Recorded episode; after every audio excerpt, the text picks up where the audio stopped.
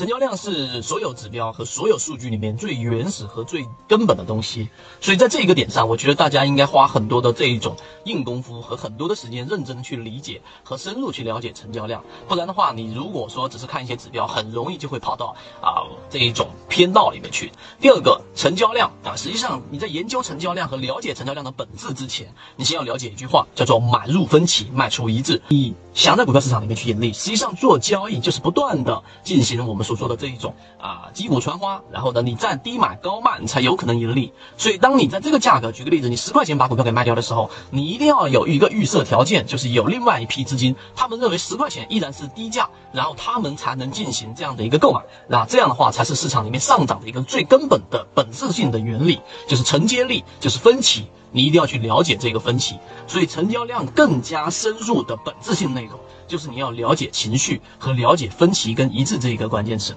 分歧跟一致，你一定是买入分歧，卖出一致。单边的看好和单边的看空都是有问题的。当单边看多的这些多头，他们往往是做空的最大力量。也就所有人都看好这只个股，但是当所有人都看好这只个股的时候，一旦有风吹草动这种情况之下，那些空头啊，那些多头，那些持有这只股票，那些原来信心满满的人，他们就会成为最大的做空和最大的抛压。所以第二点大家要明白，第三个更加精华的干货内容就是成交量到底是放大式分歧还是缩小式分歧？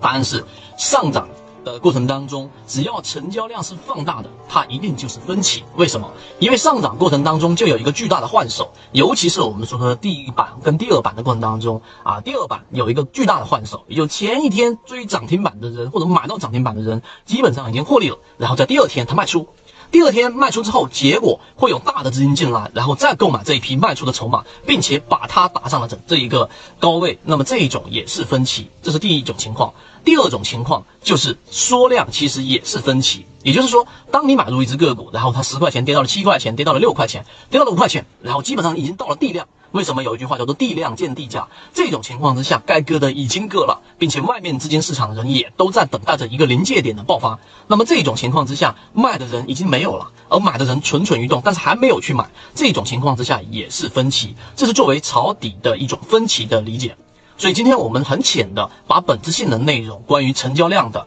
分歧跟一致给各位讲明白了，但其中还有很多的交易细节，例如说达到涨停板的放量，实际上它表现出来的实际上本质是一致，就是一致性看好这一只个股，以及在下跌过程当中放了一个巨量，那么同时它在这种情况之下呢，它会有另外一种情况，就达到了跌停板放出巨量，那么这种情况之下也是一种。